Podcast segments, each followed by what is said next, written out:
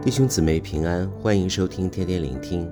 今天我们来到诗篇的第二篇，题目是“当亲吻儿子”。这是一开始一到三节提到外邦、万民和君王，他们在争闹、谋算虚妄，要抵挡耶和华的受膏者，还说要挣开神的捆绑。而诗人的反应是：为什么？而且是以惊讶的语气说出这为什么。神的管制不是最好的吗？你们为什么要反对？然后镜头移到天上，因为他们引来主的发笑，主的怒气向着悖逆的人们发出，要责备他们，惊吓他们。原因是主已赐下他的儿子做君王治理他们，也赐下他的圣旨，即是真理给他们，他们却要离弃他。但主的心意是赐福，而不是降祸，所以告诉人们：你求我，我就将列国赐你为基业，将地极赐你为田产。君王邦国现在应该要醒悟，受管教，再次敬畏主，侍奉主，又当战兢中快乐。最后，诗人再次指出两条路：亲吻儿子，意思是完全降服在主所立的儿子之下，凡投靠他的都是有福的；否则，神的烈怒就会临到，最终面临审判、死亡。而且原文有真诚亲吻的意思。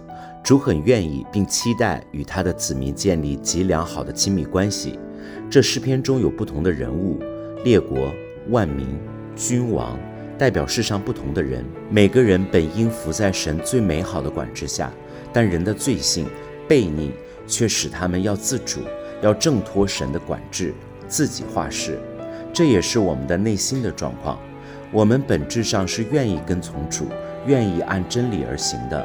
但罪却使我们有时不会想跟随，想要自己话事。主知道我们的软弱，为我们赐下他的话语，让我们有准则可跟从。独生子主耶稣基督，让我们能胜过罪与死亡的辖制，又赐下权柄，让我们能践踏仇敌的诡计，更赐下圣灵引导我们，好使我们能从心里得着能力去活出他的旨意。而我们的责任就是要醒悟。即领会主的心意和受管教，即愿听从主的管教，听从圣灵的引导，听从领袖的提醒，保守自己常走在正路当中，不偏左右。最后，主用“当以嘴亲子”，和合本修订版译为“当亲吻儿子”。这儿子当然就是指我们的主耶稣基督。亲吻的意思就是主耶稣期望我们能与他有极其亲密的关系。他在我们里面，我们也在他的里面。另外一方面，也带有完全降服的意思，就像夫妇关系一样，完全委身于对方，良人属我，我属良人的关系。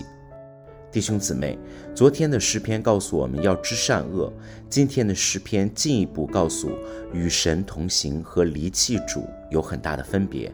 我们不应离开主的管制。主愿意我们以真诚的亲吻与他建立最美好的关系，愿意我们都天天回应主，天天聆听他的声音，与主建立爱与亲密的关系，因着跟随主而得福，靠着真理知道善恶，敏锐圣灵辨别内心状况，不偏不倚与主同行。祝福大家。